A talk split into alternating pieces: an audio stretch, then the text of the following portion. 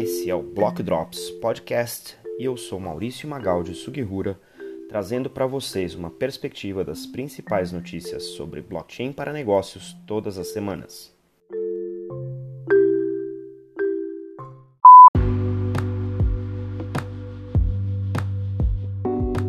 As notícias, produtos e serviços que você vê aqui não são nenhuma forma de endosso ou patrocínio, não são correlacionados com meu trabalho atual e têm um foco totalmente educacional para o mercado.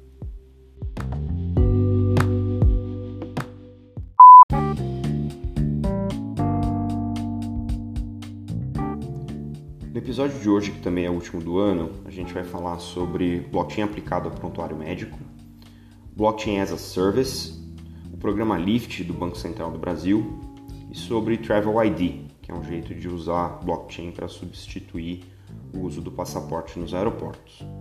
Como de costume, você encontra os links para todas essas matérias na descrição do episódio do podcast.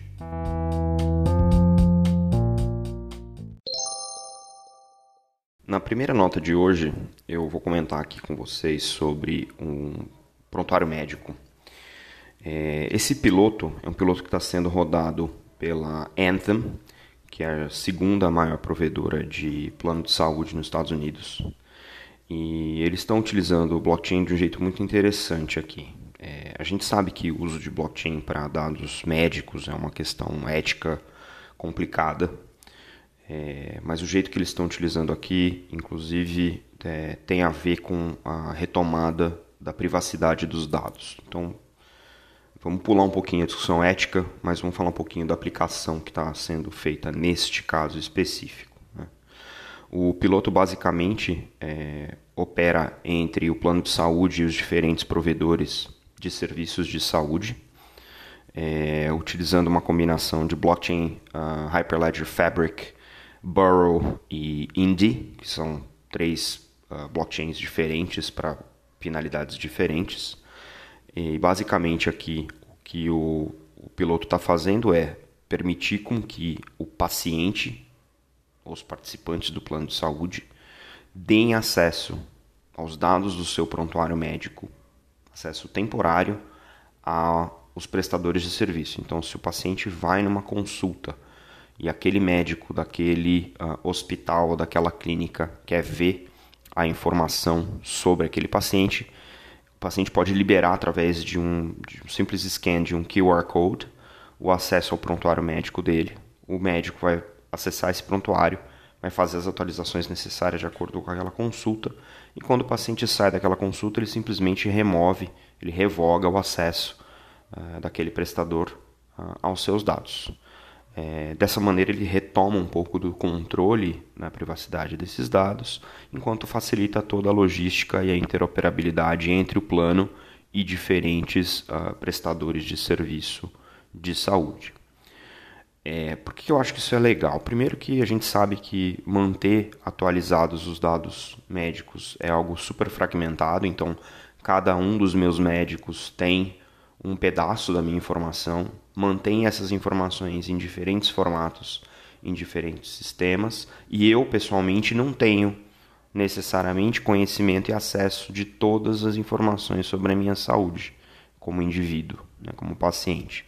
Então é uma, é uma maneira nova de dar essa informação para os usuários finais e ao mesmo tempo é, retomar um pouco essa questão da privacidade. É, obviamente, esse é um uso para o blockchain dentro do ambiente de saúde e a Anthem também está explorando uh, outros tipos de serviço, como o processamento de pagamento é, de, de consultas né, e uso do plano de saúde entre o usuário e essa própria rede de prestadores. É um caso interessante e eu acho que a gente tem que ficar bastante atento para questões é, de discussão ética ao redor do uso dessas informações para uh, prontuários médicos. Vamos ver o que vem por aí nesse sentido. Segunda nota de hoje é sobre uh, um serviço chamado Alchemy. É, essa nota apareceu para mim uh, no Twitter é, muito mais no ângulo de olha isso aqui é uma uma startup que está sendo está passando por um novo round de investimentos e eles estão levando blockchain como infraestrutura as a service, né, como IaaS para o mercado e tal. Eu dei uma estudada e, e achei super interessante. É, as, as, blockchains que eles têm hoje como uh, uma infraestrutura que eles oferecem como serviço são as blockchains do Ethereum, a blockchain do Bitcoin e do Litecoin. São três das uh, principais criptomoedas, mas que com essa infraestrutura permite que você construa aplicações sobre uh, essas uh, blockchains. Né? O que eu acho legal aqui é o seguinte: isso aqui, uh, esse serviço do Alchemy, é um serviço que eh, vai popularizar ou vai facilitar os diferentes, as diferentes indústrias a poderem desenvolver mais rapidamente aplicações e soluções em blockchain em cima das infraestruturas blockchain que o Alchemy oferece. É quase como se a gente entrasse é, e, e, passasse o cartão de crédito e levantasse uma rede blockchain de maneira fácil, simples, desenvolvesse as aplicações ou as dApps em cima uh, dessas infraestruturas utilizando uh, as ferramentas que o Alchemy oferece que o desenvolvedor paga como se fosse um serviço. É, a ideia do Alchemy é levar o blockchain para uma adoção muito maior e muito mais ampla. É, e o desafio aqui, obviamente, é como é que eu faço, como é que a Alchemy vai fazer para colocar diferentes tecnologias do blockchain é, e disponibilizá-las para esse público. Né? Começaram com essas três, estou vendo aqui no site deles, tem Ethereum, Bitcoin e Litecoin, uh, e anunciaram aí a, a, a, que em breve vão, vão ter também Libra, que é a, a blockchain, uh, vamos dizer, patrocinada pelo Facebook, Polkadot, Definity, Cosmos e Tezos, que são outras tecnologias blockchain. É, o que eu estou vendo aqui, obviamente, é que eu não estou necessariamente aqui discutindo criptomoeda, mas as tecnologias que estão por trás dessas criptomoedas e sobre as quais também se pode desenvolver aplicações de negócio. Nem todas essas blockchains aqui vão ser, é, como a gente chama no, no, no, no jargão da indústria do, do blockchain, permissionadas, muito pelo contrário, as tecnologias que estão aqui são tecnologias de blockchain públicas, ou seja, a rede roda é, com um número desconhecido de participantes, mas que você pode usar como infraestrutura para desenvolver as suas próprias aplicações. O que, que vai ser interessante? Vamos ver quais são os outros players que vão trazer esse tipo de serviço, né, de infraestrutura como serviço para o mundo do blockchain e quais são as indústrias que vão escolher esses serviços e aí quais são as tecnologias blockchain que eles vão escolher para desenvolver os seus, uh, as suas soluções. Uh, nesse ambiente, uh, tanto Microsoft quanto IBM quanto a AWS eh, oferecem blockchain as a service ou infrastructure as a service para blockchain eh, já nas suas nuvens. Então vai ser interessante ver como esses players mais, uh, mais novos, menores e que estão oferecendo infraestrutura de blockchain de criptomoedas ou uh, outros uh, não permissionadas, outras infraestruturas não permissionadas vão se desempenhar contra esses grandes players da indústria. Né? Muito interessante, vale a pena a gente acompanhar e ver como é que esse negócio se desenrola. A próxima nota é sobre o LIFT, é o programa de aceleração de fintechs do Banco Central do Brasil. Essas empresas uh, de tecnologia para o mercado financeiro são startups e passam por um programa de aceleração uh, do Banco Central que está mirando, obviamente, numa renovação aí do nosso sistema financeiro uh, nacional. E a fintech de destaque aqui na matéria da Cointelegraph, cujo link vocês têm aí na descrição do episódio, é a P2P Lending, que é basicamente um, um serviço que uh, se beneficia das novas regulações de empréstimo individual né, aqui no Brasil e montou uma infraestrutura em, em blockchain e com APIs para facilitar o empréstimo entre é, pessoas. E o mais legal desse negócio é que ele também uh, junta é, o aspecto da, das novas é, tecnologias e conceitos de Open Banking.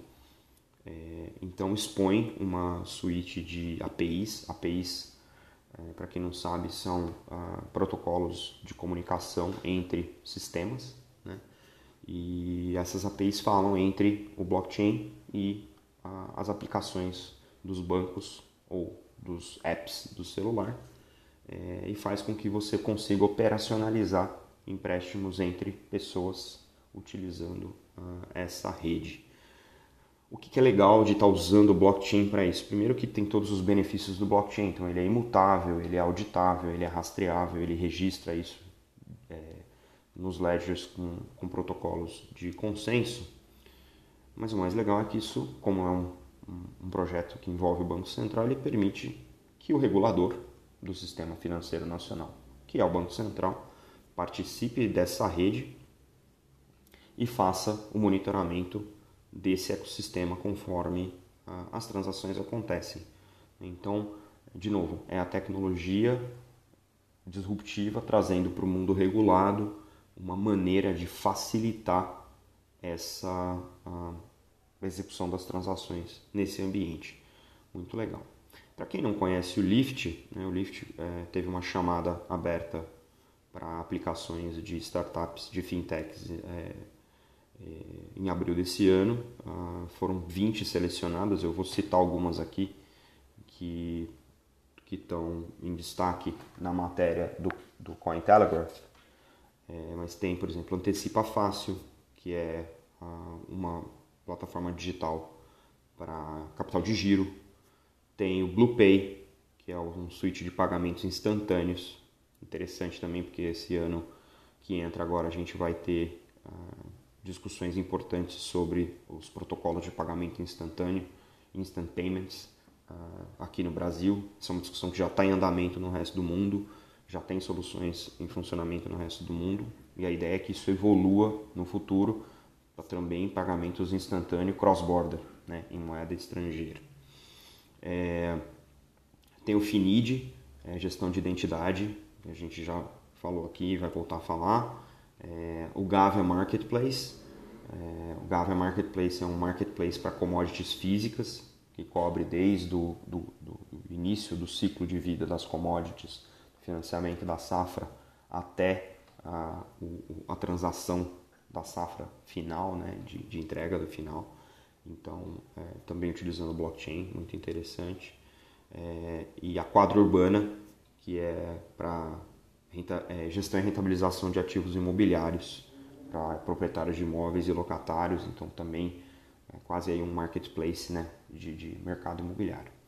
No link tem outras, uh, outros, outras citações aqui e é muito interessante ver que existe uma preocupação uh, do Banco Central de acelerar é, o mercado financeiro em direção a essas novas tecnologias e dando oportunidade para essas fintechs aqui no Brasil conseguirem também é, se posicionar.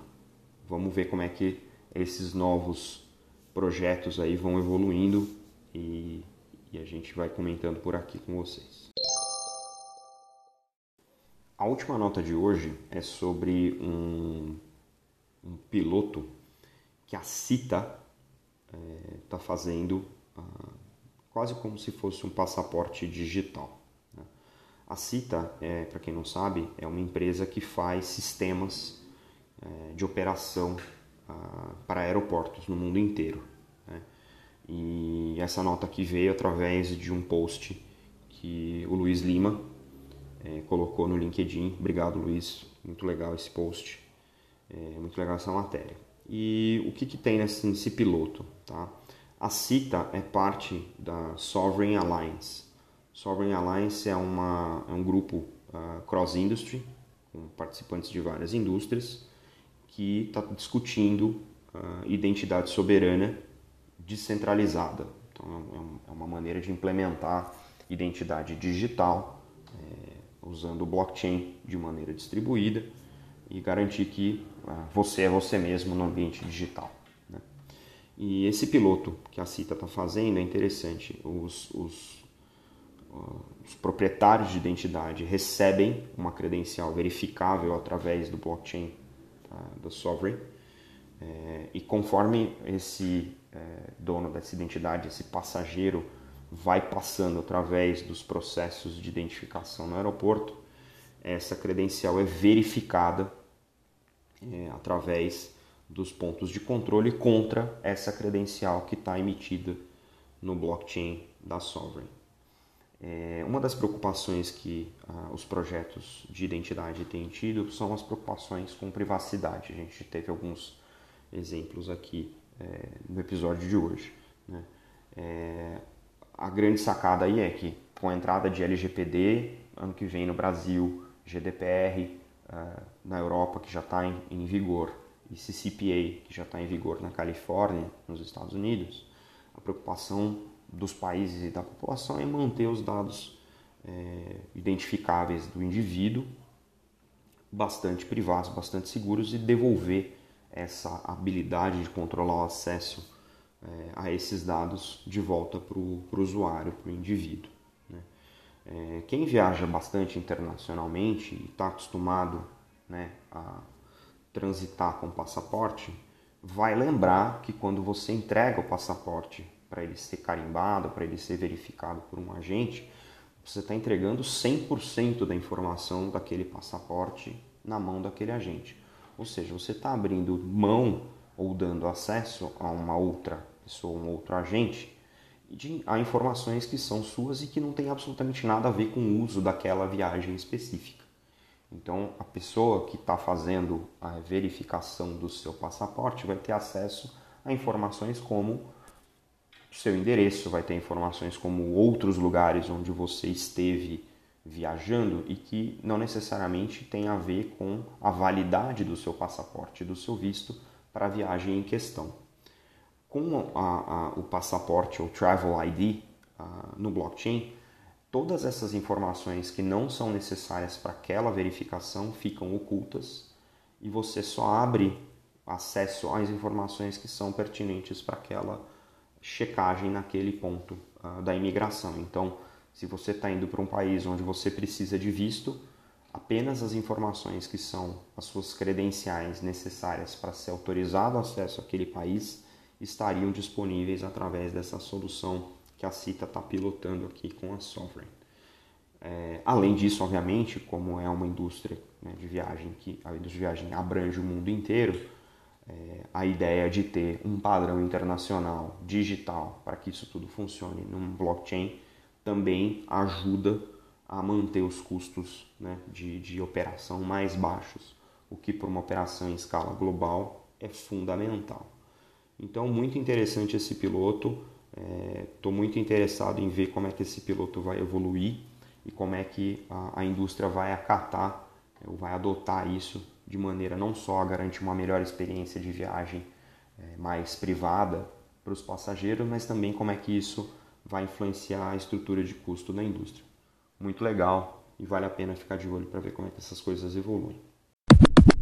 Bom, pessoal, esse foi o episódio final do ano do Block Drops e vocês podem entrar em contato conosco através do blockdropspodcast.gmail.com no Twitter, BlockDropsPod, no Instagram, BlockDropsPodcast.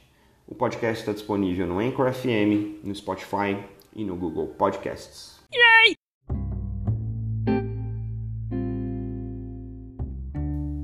Queria deixar aqui um salve e um agradecimento para o Luiz Lima, da Cita, que compartilhou o artigo que a gente revisou hoje, para o Vitor Shoa, da Gávea Marketplace, pelo trabalho aí que ele está fazendo junto com o Lift e também o Guilherme Mancin, que me deu uma moral aí no LinkedIn essa semana e tá dando uma força também para divulgar o podcast. Obrigado, pessoal, e um ótimo 2020 para todo mundo, que seja muito, muito, muito produtivo. Valeu!